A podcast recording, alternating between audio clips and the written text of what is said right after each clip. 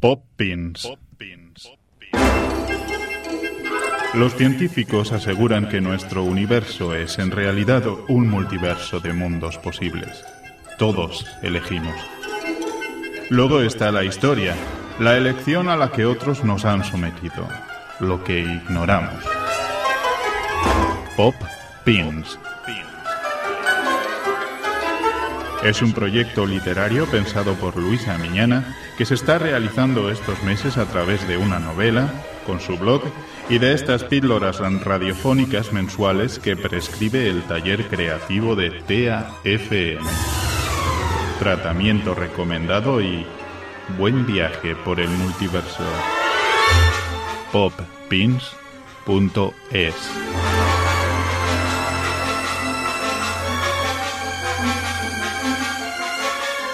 Capítulo 9. Capítulo 9. Capítulo 9. Capítulo 9. Capítulo 9. Estoy desorientado, perplejo.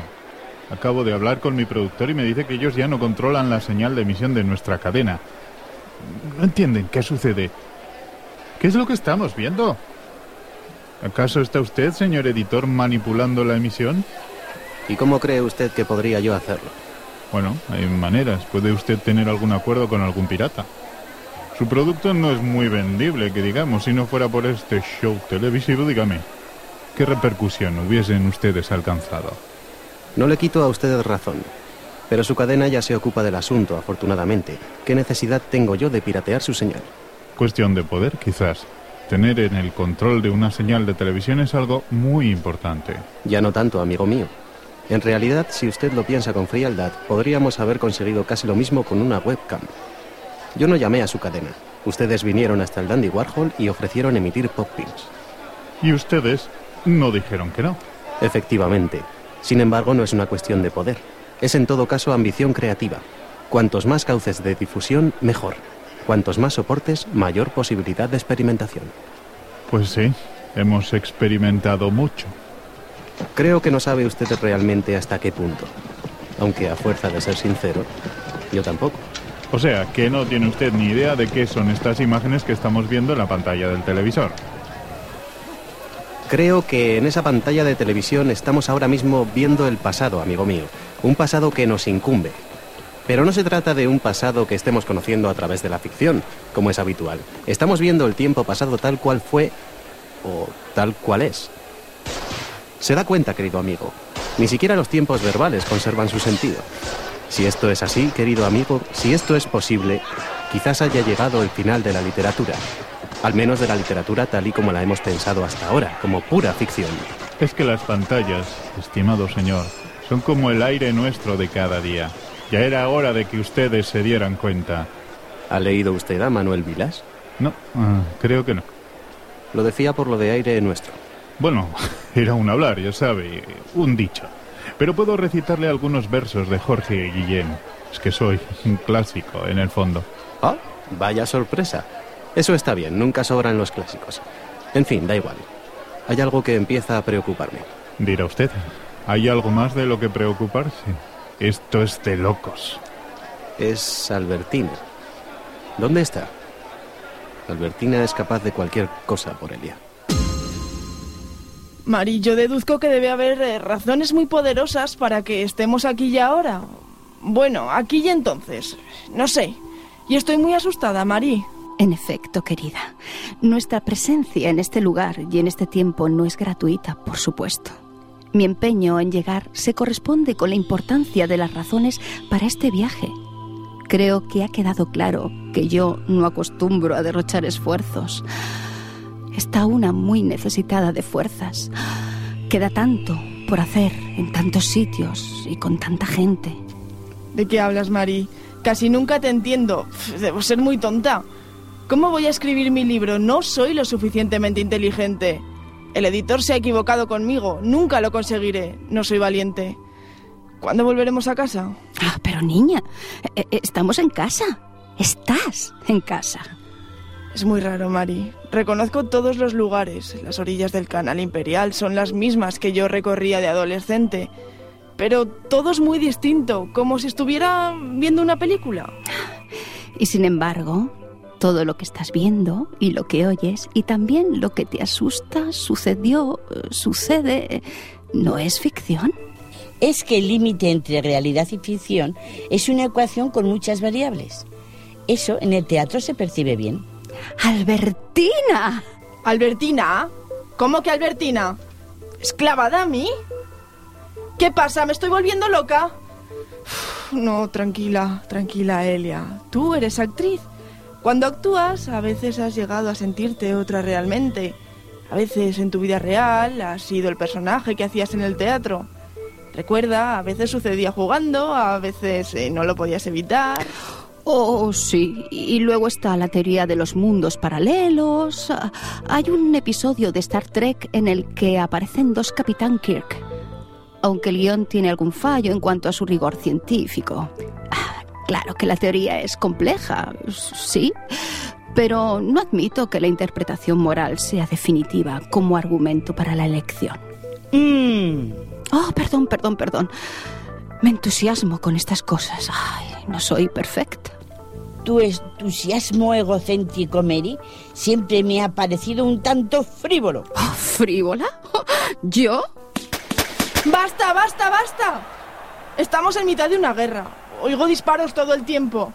Están fusilando a gente. Todo, todo va a ser horrible durante mucho tiempo.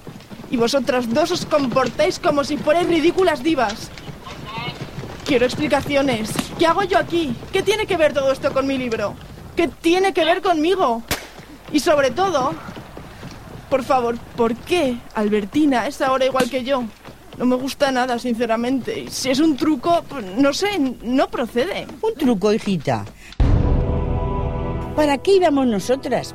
¿Para qué iba yo a desplegar ningún absurdo truco ante ti? Te he dirigido muchas veces en el teatro. Nos conocemos bien. Hay confianza. Pero si yo no puedo ahora reconocerte, si es como tener un espejo delante en el que yo misma me muevo y gesticulo diferente e incluso me llevo la contraria. ¿Y queréis que esté tranquila, que hable con vosotras como si nada? Me decís que esta tipa que está aquí, salida de no sé dónde, que es exactamente como yo misma, es Albertina, la directora. Bueno, están pasando cosas raras, imposibles, diría yo. En fin, pase que aparezca Mary Poppins, pase lo del viaje en el tiempo, pase atravesar el espejo. Pero esto, señoras, esto, amigas, esto se acabó, se acabó, se acabó. Señor editor, espero que me esté viendo. Perfectamente. Ahora la señal no llega a través del espejo del escenario, llega por la televisión. Lógico, digo, me parece lógico. Nos estarán viendo y oyendo perfectamente. Es lógico, al fin y al cabo, todo y todos somos energía y estamos en el aire. ¡Qué fabuloso! El aire es nuestro y fluimos sin límites cambiantes. ¿No lo ves? ¿Qué dices, Albertina? Pero si tú estabas totalmente en contra de este experimento. No tiene nada que ver una cosa con la otra, niña. Mira, me da igual. Te has ido de cabeza, Albertina. No aguanto más. Señor editor, sáqueme de aquí. Se acabó. Sinceramente no creo que escribir un libro exija tanto alboroto, tanto lío, todo este montón de cosas absurdas. Señor Ponce, sáqueme ya de aquí. Silencio, silencio. Calla. Alguien viene hacia aquí. Parece que ha llegado el momento. Nos deben, no deben vernos ni oírnos. Solo podemos ser espectadoras. Solo espectadoras de nuevo. Albertina, Elia, venid. Abrazaros a mí. Shh, silencio. ¡Remátalo! Está muerto, no hace falta. Por si acaso. Me han dicho que los poetas tienen muchas vidas. Aquí yace el poeta León Ponce, calladito por fin. ¿Lo rodamos al montón o lo echo al canal? Déjalo en la orilla. Ya vendrán a buscarlo. La orilla se va a llenar de muertos en un rato. Y de lamentos de algunos durante mucho tiempo. ¡Que se atrevan! No habrá huevos. No, no. ¿Por qué? ¿Por qué me hacéis esto? ¡Qué espanto! Qué espanto, sí. Pero ya no puedo llorar. En 1936 lloré. Y luego también lloré y me lamenté. Durante mucho tiempo me iba transformando por dentro. Era como tú y me volví como yo, porque no había aire entonces. Elia, querida Elia, nosotras no te hacemos esto como tú dices. En realidad, niña, no hacemos nada. Todo ocurre, sucede sin más. Nosotras vamos y venimos, sobreviviendo, ya sabes. Algunas sobreviven en la simulación, otras escapamos siempre, mm, mágicamente. Y tú, Elia, debes volver del revés la simulación, cambiar la huida por la literatura. Debes escribir tu libro. Tu libro nace aquí. Tu libro nace en esta muerte que acabas de presenciar ante la que acabas de horrorizarte. La muerte y el horror son siempre parte de nosotros. No sé si hacía falta tanto. Yo ya sabía, he leído, he oído cosas. Yo ya sabía. 1936, el año de la gran fractura, del choque tectónico. Solo desolación después, claro. Pero no hacía falta todo esto. No hacía falta. Estoy agotada. Albertina cree que sea necesario. Pero es porque ella preferiría no remover el río subterráneo. Sin embargo, la literatura siempre ha removido las ponzoñas, los venenos, las historias. ya lo decía el bueno de Graves. qué buenos ratos en Mallorca. Oh, perdón, perdón, lo siento. Se, me va la cabeza. Eh, remover las ponzoñas. ¿Qué va a hacer si no la literatura? La literatura, Elia, debe remover lo que la historia no alcanza. Yo te contaré ahora por qué todo lo que has visto y sentido era necesario. Hm. Y no ha acabado. Aún debes saber. Pero luego, te lo contaré luego, cuando no nos vean ni nos oigan. Lo que te diré has de quedar solo eh, para tu libro. Hay cosas que pueden ser contadas así, como si estuviéramos representando un gran teatro mundial. Ah, otras no. Otras solo pertenecen al reverso del lenguaje. Lo que te contaremos en secreto tiene que ver con lo que has visto y con todos nosotros. Tiene que ver con la historia que debe aflorar con todo. Deja ya de abrumarme, Mary Poppins. Estoy agotada, de verdad. Ya es completamente de día.